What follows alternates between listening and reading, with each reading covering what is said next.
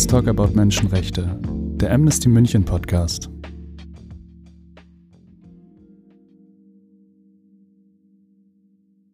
Hallo und herzlich willkommen bei der zweiten Staffel unseres Podcasts Let's Talk About Menschenrechte.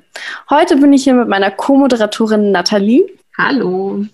Und unserem Gast Polita. Hallo. In dieser und den kommenden Folgen wird sich alles um das Thema Frauenrechte in der Pornoindustrie drehen. Da hier noch ein großes Stigma herrscht und das Thema immer noch als ein Tabu gesehen wird, sind wir da, um eure Fragen und Vorurteile aufzuklären. Polita, stell dich doch am besten erstmal kurz vor. Wer bist du? Was machst du? Ja, hi. Also vielen Dank erstmal, dass ihr ähm, das Thema behandelt. Ich bin Paulita Pappel, Produzentin und Regisseurin von Filmen, auch von pornografischen Filmen. Ähm, ich leite die Plattform Lustery.com. Das ist eine Plattform, wo Paare aus der ganzen Welt ihre selbstgedrehte Sextapes teilen. Und ich bin eine Hälfte von Hardwerk. Das ist ein Hardcore-Studio. Ich kuratiere und organisiere auch das Pornfilm Festival Berlin und rede gerne über Sex und Porno. das ist doch schon mal eine gute Voraussetzung. Wie bist du denn dazu gekommen, Pornos zu drehen? Ich hatte immer eine Faszination für Pornos, gar nicht so das Konsum davon. Äh, ich habe gar nicht so viele Pornos geguckt, ehrlich gesagt. Mich hat die mhm. Idee von Pornografie sehr interessiert, weil ich einfach ein sexuell sehr neugieriger Mensch bin und immer war. Und ähm, ich hatte das Glück, dass ich in Berlin studieren konnte und hier habe ich sehr viele sex positive queer-feministische Frauen, damals vor über zehn Jahren kennengelernt, die eben sich mit Pornografie auseinandergesetzt haben und halt Pornos selbst gemacht haben als Teil ihrer Kunst und als Teil ihrer feministischen Praxis. Da habe ich mich total wiedergefunden. Ich wollte unbedingt mitmachen. Ich habe mich beworben als Darstellerin und habe dann die Rolle gekriegt und habe dann in Berlin hier eben mit der Regisseurin Marit Östberg mein allererste Porno gespielt. Und wie, wie war das so für dich, so das allererste Mal? Das war super aufregend. Ähm, es war wirklich wunderschön und auch eigentlich eine total privilegierte Situation. Es war ein sehr geschützter Rahmen, eben mit äh, Menschen, die sich sehr viele Gedanken darüber gemacht haben, was wir da machen. Wir haben sehr viele Gespräche geführt darüber, was wir zeigen wollen, warum wir das machen wollen. Ähm, ja, ich war, wie gesagt, sehr aufgeregt und habe dann, als ich am Set war, ging es erstmal los mit einem Gespräch, wo alle gesagt haben, ja, was ich gerne mag, was äh, ich gerne möchte heute, was ich nicht möchte, was ich nicht mag. Und ich war komplett überfordert, weil ich dachte, ich habe im Privatleben noch nie diese Frage gestellt bekommen. Ich dachte, ich dachte so, was, warte mal, was mag ich denn? weiß ich gar nicht. Und das hat für mich, ähm, also nicht nur politisch, sondern auch für mein Privatleben und für meine Sexualität mir total vieles gebracht und mich total weitergebracht. Mega interessant. Gab es denn Schwierigkeiten? Also neben dem, dass du dich damit eigentlich gar nicht auseinandergesetzt hattest, gab es noch andere Schwierigkeiten für dich da reinzukommen? Beziehungsweise war es schwer für dich, dich am Anfang mit diesem Thema zu beschäftigen? Absolut. Und zwar, glaube ich, gibt es so ein riesiges Stigma gegenüber Pornografie in der Gesellschaft. Und gerade als Mensch, der als Frau sozialisiert worden ist, hatte ich sowieso sehr viele Probleme mit meiner Sexualität, weil ich dachte, irgendwas stimmt nicht mit mir. Ne, ich bin halt ein pansexueller Mensch, das heißt, ich stehe auf unterschiedliche Menschen, egal was für ein Geschlecht diese Menschen äh, angehören. Ähm, und ich bin auch nicht monogam, das heißt, ich kann lieben und Sex mit unterschiedlichen Menschen haben, auch im gleichen Zeitraum sozusagen. Das war alles in Spanien, wo ich aufgewachsen bin nicht so selbstverständlich, beziehungsweise überhaupt nicht okay. Ich wurde in der Schule äh, ja schon öfters geschämt und ich habe mich, wie gesagt, einfach falsch in meiner eigenen Haut gefühlt und wusste nicht, was, was los mit mir ist. Und ich dachte, die, diese Faszination, die ich vor Pornos hatte, dachte ich, war ein Zeichen davon, dass irgendwas mit mir nicht stimmt. Dann endlich mal mich zu trauen, mich die, die richtigen Menschen zu finden und der richtige Ort und der richtige Kontext zu finden, wo ich mich sicher gefühlt habe, um diesen Schritt zu gehen und tatsächlich in einem Porno mitzumachen, war für mich unfassbar befreiend. Das heißt, die Schwierigkeiten für mich waren eben in der Gesellschaft verortet und in den Vorurteilen, die es gegen Pornografie gibt, nicht in der Pornoindustrie selbst. Du hast ja gerade auch deine äh, Jugend in Spanien angesprochen und auch quasi die Vorurteile, die ja es damals gab. Würdest du sagen, dass sich deine Meinung über Pornos und Sexarbeit dann über die Jahre immer wieder geändert hat? Tatsächlich, es hat sich radikal geändert. Ich dachte nämlich, als ich jünger war, als ich, äh, weiß ich nicht, 15, 16, 17 Jahre alt war, dachte ich, dass alles, was mit Sexarbeit zu tun hat, das Wort Sexarbeit kannte ich damals gar nicht, aber ich dachte, Pornografie und Prostitution sind Werkzeug des Patriarchats, um Frauen auszubeuten. Und äh, ich habe solche Sachen gesagt wie, niemals im Leben würde eine Frau ihr Körper verkaufen freiwillig oder sowas, weil ich einfach, das ist, was ich gelernt habe und das war die, die Erziehung sozusagen oder das Bild, was ich hatte von Pornografie und Prostitution. In meinem Fall aus einer eher zweite Welle feministische Blickwinkel sozusagen kam. Und ich musste dann bei mir selbst eben diese ganze Ängste und Vorurteile erstmal abbauen und erstmal die Scham in mir selbst abbauen und dekonstruieren, damit ich mich dann überhaupt getraut habe zu gucken, was, was ist das wirklich und was kann das sein. Und wenn man jetzt auf heute blickt, deiner Meinung nach, wie, warum würdest du sagen, Pornos sind feministisch? Also, es hat sich jetzt, jetzt sage ich mal, über die Zeit geändert. Und wenn du jetzt aus der heutigen Perspektive sprichst, warum sind sie deiner Meinung nach feministisch? Ich glaube nicht, dass jeder Porno per se explizit feministisch ist. Allerdings glaube ich tatsächlich, dass jeder Porno ein feministisches Potenzial hat, aus einem einfachen Grund, und zwar Sexismus berührt ja auch darauf, dass Menschen, die als Frau sozialisiert werden, in ihrer Sexualität total eingeengt werden. Und dass Frauen, das wird von Frauen nicht erwartet, sage ich jetzt mal so, dass sie Sex aus Lust haben, sondern Sex wird immer aus irgendeinem anderen Grund äh, gehabt, so als für Sicherheit, für Kinder machen, Ehe, Familie, äh, Manipulation, keine Ahnung, irgendwas bloß nicht ähm, aus purer Lust und, und geschweige aus, aus Geldgründen. Und ich glaube, dieses Bild von weiblicher Sexualität ist eigentlich total veraltert und sollte längst überholt sein und ist es auch, glaube ich, in vielen anderen Räumen und in vielen anderen Medien. Ähm, und leider, wenn es zum Thema Sexarbeit kommt, dann haben wir so eine, ja, so eine absurde oder veraltete Idee davon, was, was weibliche Sexualität ist. Und deswegen finde ich, im Porno gibt es so einen Ort, oder ist, das Porno ist ein Medium, wo diese Klischees zerstört werden können. Weil im Porno wird ja Sexualität absolut zelebriert und hochgefeiert. Und da ist eben ein Raum, wo man Scham und diese ganze Ängste abschaffen kann. Deswegen denke ich, hat, das, hat Porno an sich so ein großes feministisches Potenzial. In einem anderen Interview hast du auch über ethischen Porno gesprochen, äh, beziehungsweise ethischen Pornokonsum. Könntest du da vielleicht nochmal erläutern, was du damit meinst und inwiefern das vielleicht auch mit dem Feminismus in Verbindung gebracht werden kann? Sehr gute Frage. Und zwar, ich danke dir, dass du unterscheidest zwischen ethischer Porno und ethischer Pornokonsum. Ähm, ich würde gerne das eine nach dem anderen erklären. Ähm, mhm. Und zwar in erster Linie, glaube ich, wird in den letzten Jahren, zehn, fünf Jahren, äh, sehr viel über ethische Pornos gesprochen. Ich habe, wie du sagst, ich habe selber oft darüber gesprochen, habe das auch selber benutzt als ähm, Definition für meine eigene Arbeit.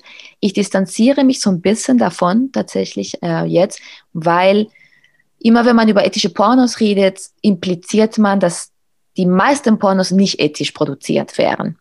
Und dann äh, redet man über ethischer Porno, als wäre das eine Ausnahme. So als wäre das, das wären das Ausnahmen von bestimmten Firmen oder bestimmten Projekten, die, wo die Produktion und sozusagen alles, was hinter den Kulissen passiert, ethisch wäre. Ähm, das also das glaube ich von meiner Arbeit und einen Anspruch habe ich natürlich an meine Arbeit, dass die ethisch sind. Und für mich heißt das einfach, dass die Kommunikation immer transparent und ehrlich bleibt. Das heißt, vor, während und nach des Drehs gibt es Gespräche mit allen Beteiligten, natürlich mit den Leuten vor der Kamera, aber auch mit allen anderen, die im Projekt beteiligt sind, darüber, was ist das für ein Projekt, äh, was ist der Anspruch, was ist, was wird erwartet von allen.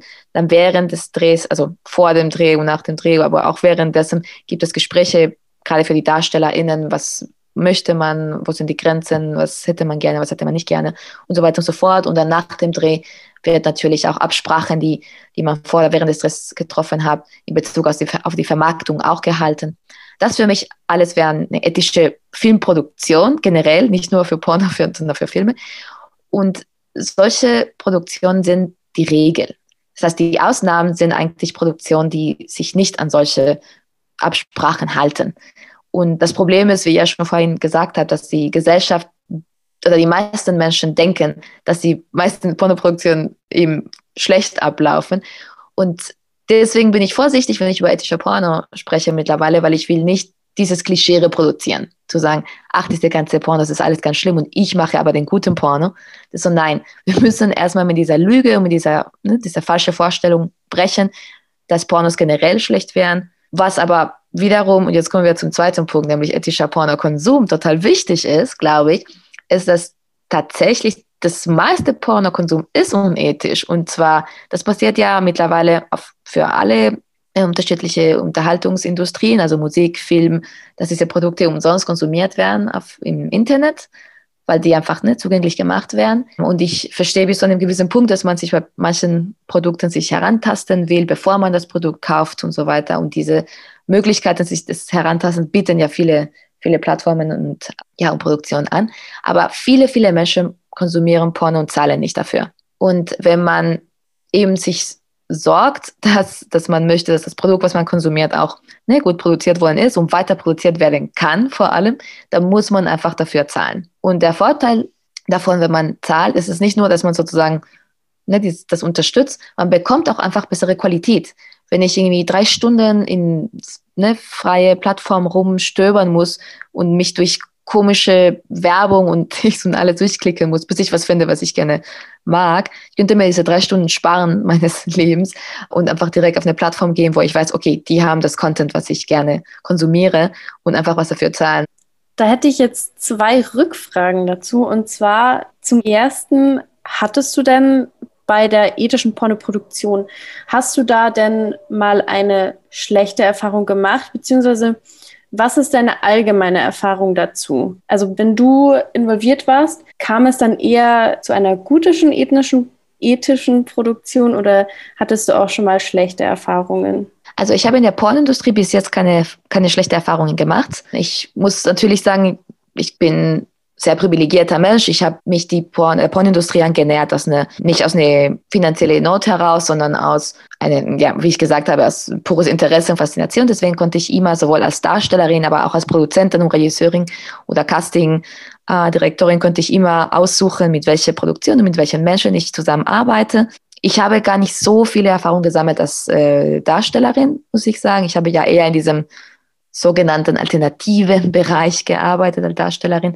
Aber ich habe auch mittlerweile auch ne, öfters mit, ich sage jetzt mal, mainstreamigere Produktionen gearbeitet und ich hatte bis jetzt keine schlechte Erfahrung. Was ich wiederum von der Filmindustrie, der Mainstream-Filmindustrie nicht so sagen könnte. Ich habe da sehr unterschiedliche Produktionen erlebt und auch zum Teil ne, Übergriffe oder mindestens manipul eher manipulative Verhältnisse irgendwie in der Filmindustrie habe ich viel öfters erfahren als in der Pornoindustrie tatsächlich krass. Also das hätte ich so jetzt gar nicht gedacht, eben weil, wie du vorher auch schon gesagt hast, dieses Bild existiert, dass Frauen in der Pornoindustrie voll schlecht behandelt werden, dass sie da eigentlich so gar keine Rechte haben. Und ja, das Bild hatte ich eigentlich bis jetzt, aber anscheinend ist es ja gar nicht so. Also voll interessant. Das ist ja auch komplett absurd, wenn man drüber nachdenkt, weil es ist ja eine riesen Industrie. zum Beispiel die Industrie in Deutschland. Das ist eine Industrie, die, die hält sich natürlich an den Regeln und es könnte gar nicht sein. Also es wäre doch unmöglich, dass so eine riesige Industrie, die einfach auch legal oder legalisiert worden ist, zum Glück, dass da, ich meine, diese Vorstellung, dass da die ganze Zeit irgendwas Falsches läuft und dass die Frauen da ausgebeutet und misshandelt werden, das wäre ja absurd. Das würde, es ist ja, un, es, wenn man darüber nachdenkt, das würde ja gar nicht gehen. Stimmt. Also habe ich eigentlich noch gar nie drüber nachgedacht, aber wenn du das so sagst, dann macht das natürlich eigentlich nur Sinn dass da alles nach den Vorschriften und nach den Regeln verläuft. Dann hätte ich noch eben eine zweite Rückfrage und zwar hast du jetzt eben auch über ethischen Pornokonsum geredet und da wäre meine Frage für mich, aber auch alle, die das jetzt anhören, wie kann ich denn selber ethisch konsumieren? Weil du hattest jetzt eben angesprochen, eigentlich ist die beste Art, ethisch Porno zu konsumieren, dafür zu zahlen, weil du dann auch eben die Garantie hast, es wurde gut produziert, beziehungsweise besser produziert. Jetzt denke ich aber zum Beispiel an Pornhub, das ist, denke ich, die für uns alle bekannteste Webseite. Da ist ja eigentlich alles gratis, was man sich anschaut. Wenn ich mir also irgendwas auf Pornhub anschaue, ist es dann nicht mehr ethisch, naja, wie du gerade gesagt hast, die, die einfachste Lösung, wenn man sich einfach sicher sein will, ist, zahl dafür. Und dann bist du wirklich auf die sicheren Seite. So. Wenn du jetzt auf Plattformen wie, wie Pornhub, wie du sagst, oder andere Plattformen bist, äh, kann man trotzdem auch, sage ich jetzt mal, ethischen Konsum betreiben. Und zwar musste man einfach gucken, von welchen Anbietern, von welchen äh, Content Creators sich man die Sachen anguckt. Mittlerweile hat Pornhub ja ihre Regeln so geändert, aufgrund von sehr viel Druck, politischen Druck. Und äh, auf Pornhub gibt es nur noch, es gibt nur noch Videos von Menschen, die verifiziert wurden. Das heißt, es sind Menschen, die ne, ihr Passport oder was auch immer, irgendeine Identifikationsform gezeigt haben. Das heißt, ich kann mir sicher sein, dass die Sachen, die da hochgeladen wurden, wurden in Einvernehmlichkeit hochgeladen. Ähm, und ich kann, um nochmal sicher zu gehen, kann ich natürlich mittlerweile sind alle diese Menschen, die Content produzieren, auch auf soziale Medien. Und ich kann total easy, die, die Sachen sind normalerweise da verlinkt, sofort gucken, okay, wer, wer steckt hier dahinter, wer macht das, gefällt mir die Person, will ich diese Person unterstützen. Und ich, das kann man wirklich heutzutage wirklich sehr, sehr einfach machen, dass man guckt, wer sind die Leute, die dahinter stehen. Wir haben ja jetzt ähm, auch schon ein bisschen über Plattformen geredet und du hast ja auch selber zwei Plattformen gegründet. Hardwork und Lustery und hast es ja auch in deiner Vorstellung schon ein bisschen darüber gesprochen. Aber kannst du noch mal sagen, was denn die Idee hinter der Gründung der jeweiligen Plattform war? Klar, total gerne. Das sind ja meine Babys sozusagen. Also bei Lustery ist es so, wir haben Lustery im Dezember 2016 gegründet und ich hatte in der Zeit sehr viel eben mit diesem sogenannten Amateurporn zu tun gehabt. Und ich sage Amateurporn in Anführungsstrichen, weil ich finde, Amateurporn ist ein irreführender Begriff, ja. Weil Amateur heißt ja eigentlich, dass die Menschen was machen als Hobby, also nicht professionell, so, sondern nebenbei irgendwie.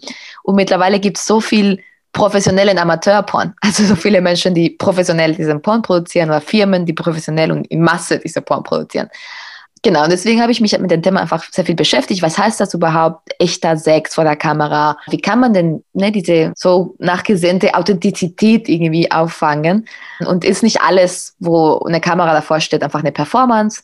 Dann habe ich mir Gedanken darüber gemacht und ich denke, Sex ist sehr oft performativ, nicht nur vor einer Kamera, aber auch im, im privaten Leben. Die Frage ist, für, für wen ist diese Performance? Für, für mich selbst, für meinen Partner oder Partnerin? Und mit all diesen Gedanken bin ich mit Kollegen zum Entschluss gekommen, okay, wenn wir ein Paar haben, also zwei Menschen, die sich gut kennen, die im Privatleben immer wieder Sex miteinander haben, also einen sexuellen Dialog führen, sozusagen. Und wir diesen Menschen in deren Komfortzone, also ne, am besten bei denen zu Hause, eine Kamera in die Hand nehmen und sagen, okay, mach, was du willst. So, es gibt keine Regel, ne, du musst nicht irgendwas abhacken, du, es gibt nichts, was du nicht machen darfst. Du sollst wirklich die Kamera als Teil deines Spiels integrieren und durch die Kamera selbst gucken und gucken, was gefällt dir, ne? Und das, was du gerade machst und was du siehst. Und zeig irgendwie nicht, was du denkst, was ich sehen will, sondern zeig, was du gerne siehst. Dann dachten wir, okay, mit, mit so einem Setting kann man vielleicht oder kommt man vielleicht am nächsten daran, eben den Sex, den man sonst im Privatleben hat, aufzufangen. Und so ist eben Lustery entstanden. Wir haben gesagt, okay, dann machen wir das. Wir suchen Paare, die sich selbst drehen wollen und die diese Videos mit der Community teilen wollen. Genau, und das läuft ganz cool. Ich, äh, ich mag total Lustery. Ich nenne das sehr gerne dokumentarischer Porno anstatt Amateurporno. Eben weil, was wir machen, ist, wir dokumentieren die, das Sexleben, die sexuelle Realität von Menschen. Und bei Hardwerk war es so, das haben wir äh, letztes Jahr erst gegründet, mein Partner Rottweiler und ich. Und es war so, ich habe mich so lange eben mit Amateurpornos beschäftigt, also mit dokumentarischer Pornos. Und ich liebe aber auch Film, ich liebe Szenarien zu schaffen. Und dann, es hatte schon Anspruch irgendwie an, an, an das Filmische zu haben. Und ich habe das so ein bisschen vermisst. Und dann habe ich eben Rot kennengelernt und er hat mir von Gangbanks erzählt. Und ich dachte auch, ach, in ganzen, ganzen, dieser ganze Ecke von feministischen Pornos ist ganz oft alles sehr soft und es, man hat den Eindruck, ah, es, es muss alles so pastellfarbig sein und irgendwie, es darf gar nicht so richtig hardcore an eine Sache rangehen, was ja auch absurd ist und auch irgendwie ein, ein Klischee und letztendlich auch ein Vorurteil und ein sexistischer Vorurteil ist. Und ich hatte Bock eben auch filmischeres und auf Hardcore. Und somit habe ich dann mit Rod eben Hardwerk gegründet. Wir haben gesagt, okay, wir drehen, also für mich, in meinem Verständnis von Feminismus, feministische Gangbangs, die aber schön aussehen sollen, und Hardcore gedreht wären. Ich habe auch gleich noch mal zwei Rückfragen dazu. Ähm, Gerne wir haben, haben ja jetzt auch dann ganz kurz über äh, vorhin über Pornhub geredet und über Verifizierung. Und eine Frage, die bei mir gerade so aufgekommen ist, weil Lustery, das sind ja quasi ähm, ja Amateur-Pornos oder beziehungsweise du hast es ja dokumentarischer Porno genannt. Die DarstellerInnen, müssen sie sich dann davor irgendwie anmelden und sich auch verifizieren oder wie läuft das genau ab? Genau, die, die Paare müssen sich bei uns bewerben. Das heißt, es gibt so einen Bewerbungsprozess, die schicken uns erstmal ähm, ein paar Informationen und dann nehmen wir Kontakt auf und die müssen, genau, die müssen mit staatlich äh, gemachter Identifikationsform sich bei uns dann registrieren. Das heißt, wir prüfen die Identität von diesen Menschen und prüfen das natürlich, dass sie alle über 18 sind. Und sie müssen ja auch ein Video drehen, wo beide Personen in die Kamera gucken und sich vorstellen und sagen, dass das ihr Video für Lustery ist. Das heißt, somit vergewissern wir, okay, das sind zwei Menschen, die sind über 18 und die beiden wollten dieses Video drehen und die beiden wollten dieses Video für diese Plattform drehen. Okay, das klingt ja auf jeden Fall schon mal sehr gut und auch, dass man sich dann als Konsument oder Konsumentin sicher sein kann, dass man äh, hier auf jeden Fall ethischen, also ethisch konsumieren kann. Und die zweite Rückfrage äh, wird nochmal auf die Hardcore-Pornos gehen. Ähm, was mich nochmal interessieren würde, wäre dieser Aspekt, ja, inwiefern sie feministisch sind oder mit Feminismus zu vereinbaren sind, weil du hast ja schon angesprochen, dass es ja immer dieses Klischeebild gibt, feministischer Porno muss ein Softporno sein und alles so. Ich fand äh, die Umschreibung mit Pastellig ähm, ganz gut. Ähm, könntest du vielleicht nochmal erklären, was du genau zum Beispiel jetzt auch an Gangbangs äh, feministisch, also was daran feministisch ist oder feministisch sein kann?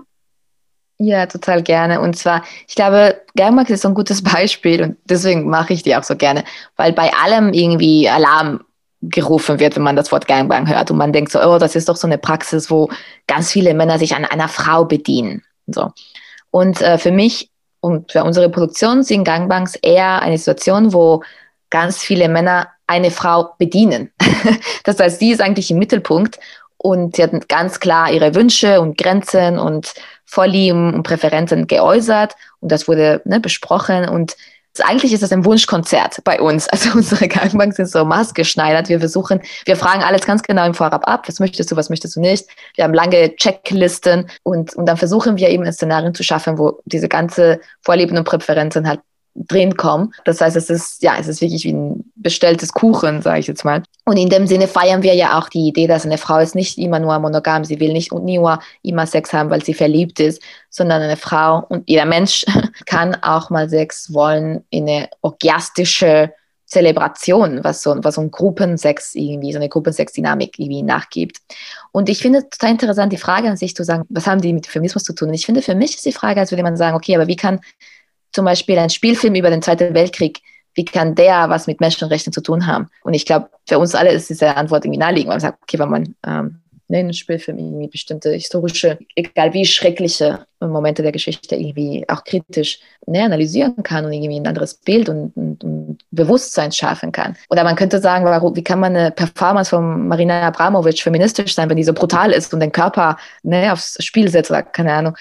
Und eben genauso, weil das auch eine Auseinandersetzung mit dem Thema ist. Und genauso finde ich, dass Pornos, egal wie hardcore die sind, eben auch eine Auseinandersetzung sind mit Sexualität. Und es ist gerade wichtig auch zu sehen, dass Hardcore-Pornos von Frauen sowohl gerne gemacht wie auch konsumiert werden können, äh, weil Frauen keine Opfer sind. Man, man sieht immer Frauen so als Opfer von Sexualität und nicht als selbstbestimmte, lustempfindsame Wesen. Und eben, und ich finde, bei Hardcore-Pornos kann das eine Zelebration davon sein, von Selbstbestimmtheit und von Lust. Dann kommen wir jetzt eigentlich zu noch was ganz anderem. Und zwar arbeitest du auch als Intimacy Coordinator. Was ist das genau? Und warum machst du das? Also eine Intimitätskoordination ist eine Figur oder eine Position im Film, äh, was es ziemlich neu ist. Es gab es ähm, so nicht ganz vor fünf Jahren. Und zwar ist es die Person, die verantwortlich ist, die Intimitätsszenen beim Film zu koordinieren, wie das Wort sagt. Intimitätsszenen fang, fangen schon bei Nacktheit oder beim Küssen an, also überall da, wo es eine emotionale, intime Szene gibt für die SchauspielerInnen und wo die SchauspielerInnen eben in eine besonders ähm, verletzliche Position sozusagen da, sich darstellen müssen. Ähm, und die Arbeit von Intimitätskoordination fängt schon beim Drehbuch an. Äh, eine Intimitätskoordinatorin kann ein Drehbuch ähm, analysieren und diese Intimitätsszenen eben rausarbeiten und sagen, okay, das sind solche Szenen müssen mit besonderem Acht äh, herangegangen werden. Dann beim Casting ist es total wichtig, oder würde eine Intimitätskoordination darauf hinweisen, dass eben alle Anforderungen einer Rolle klar kommuniziert werden, dass es keine böse Überraschung im Nachhinein gibt, dass das alles auch vertraglich festgehalten wird. Und die Erarbeitung dieser Szenen ist eben auch der Hauptteil sozusagen von der Intimitätskoordination, dass man Gespräche führt mit Produktion, mit Regie und natürlich andere mit, den, mit allen SchauspielerInnen. Man guckt, okay, worum geht es in der Szene, was, was will man erzählen, dass man diese Grenze zwischen Privat und Gespieltes ganz klar artikuliert und definiert, dass man sagt, was wir hier machen, sind wir zum Beispiel, ne, wir haben eine Sechsszene und da geht es, dass Figur X mit Figur Y eine Sechsszene hat. Und alles, was privat ist von den Menschen, egal ob von der Regie oder von irgendjemand am Set oder von den SchauspielerInnen, das hat keinen Platz eigentlich am Set. Also darum geht es nicht. Was, was man privat ne, für ein Sexleben hat, geht niemandem was an, sage ich jetzt mal. Wir fokussieren uns hier, was passiert in der Geschichte, was erzählt diese Szene uns über die Figuren, über die Charaktere, über die Beziehung von denen zueinander. Und man würde das machen, indem man eben diese Gespräche führt und dann auch Proben hat und gemeinsam mit der Regie eben eine Choreografie entwirft. Und dann ist man am Set und guckt, dass eben alle Absprachen gehalten werden und man unterstützt eben die Choreografie und die Szene und sorgt auch dafür, dass im Nachhinein auch, wenn nötig, auch eine Nachbearbeitung stattfindet. Und ist das jetzt nur in der Pornoindustrie oder auch in der Filmindustrie, dass du da. Nein, das, das ist in der Filmindustrie tatsächlich. Ah. Das ist nämlich so, also die, diese Figur von Intimitätskoordination gab es in der Pornoindustrie schon seit immer tatsächlich, nur es hieß nicht so und es hat spezifische Herausforderungen natürlich, wenn man wirklich eine Pornoszene dreht. Aber die Basis von, von der Idee, dass es einfach auf Einvernehmlichkeit berührt und diese transparente Kommunikation und Verhandlungen stattfinden, das gab es in der Pornoindustrie schon seit immer. Und der Film, wie ich vorhin gesagt habe, Film ist da viel hinterher. Die Filmindustrie ist, ähm, die Mainstream-Filmindustrie, also nicht die Pornoindustrie, aber die Mainstream-Filmindustrie ist wirklich äh, durchdrungen von Machtmissbrauch und Übergrifflichkeiten und Manipulation und es ist wirklich eine, es ist echt ein Zirkus, das ist wirklich schlimm.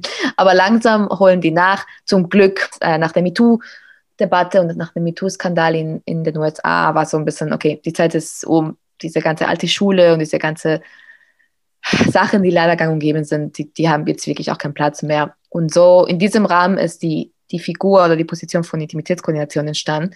Und das kommt jetzt gerade nach Deutschland, was wirklich echt total gut ist. Und es gibt sehr wichtige und mächtige Menschen auch innerhalb dieser Industrie, die sich dafür aussprechen. Medium Berlin-Brandenburg zum Beispiel hat vor kurzem entschieden, die Position offiziell als Kosten zu anerkennen, was total wichtig ist für Produktion, um, die, um das zu fördern, dass Produktionen das auch in Anspruch mitnehmen, so eine Figur. Uh, und es gibt Produktionen wie die UFA oder natürlich auch Netflix und Amazon, weil die ja so ein bisschen ne, aus, aus USA, also die kommen ja aus USA und haben eben schon etablierte Standards. Das heißt, die alle und natürlich sehr viele SchauspielerInnen und der Schauspielerverband und, ähm, und Agenturen, die treiben sozusagen diesen Kulturwandel voran. Und das äh, ist, glaube ich, hoffentlich nicht mehr aufzustoppen. Und da kann einfach die Filmindustrie wirklich sehr viel von der Pornoindustrie lernen. Wir springen gerade ein bisschen thematisch, ist mir aufgefallen. Aber die Frage, die jetzt von mir kommt, würde jetzt auch nochmal so geschlechterspezifische Aspekte ansprechen. Wir haben ja schon vorher darüber gesprochen, dass ja man ja oft dieses Bild hat, Frauen werden total unterdrückt und so. Und da haben wir ja auch schon drüber geredet, dass es gar nicht unbedingt so ist. Aber äh, was mich nochmal interessieren würde, wir haben in der Vorbereitung für den Podcast hat ein Mitglied in ähm, unserer ähm, Gruppe, die hatte ein Seminar zu Pornos in der Uni und äh, hat dann eben erzählt, dass sie dort erfahren hat, dass zum Beispiel Männer anscheinend schlechter bezahlt werden als Frauen. Und ich weiß jetzt nicht, ob das stimmt oder auch nicht. Und deswegen meine Frage, werden die Geschlechter, werden die unterschiedlich behandelt in der Pornoindustrie? Jetzt gar nicht unbedingt nur finanziell, aber würdest du sagen, da gibt es Unterschiede? Tatsächlich gibt es sehr große Unterschiede, gerade auf der Darstellerinnen-Ebene. Äh, es stimmt, wie du gesagt hast, dass sehr oft Frauen besser bezahlt werden als Männer. Männer werden auch oft als, ich sage jetzt mal, Penisträger irgendwie ein bisschen behandelt. Ähm, es ist so ein bisschen egal, wer das ist. Ne? So Hauptsache Größe vom Schwanz stimmt und Erektion stimmt und Abspritzen stimmt. Die werden tatsächlich ein bisschen objektifiziert nicht immer, aber manchmal. Ähm, allerdings zu sagen, dass generell in der Pornindustrie Frauen besser bezahlt werden, stimmt wiederum auch nicht, weil die Pornindustrie ist wie jede andere Industrie immer noch Männer dominiert.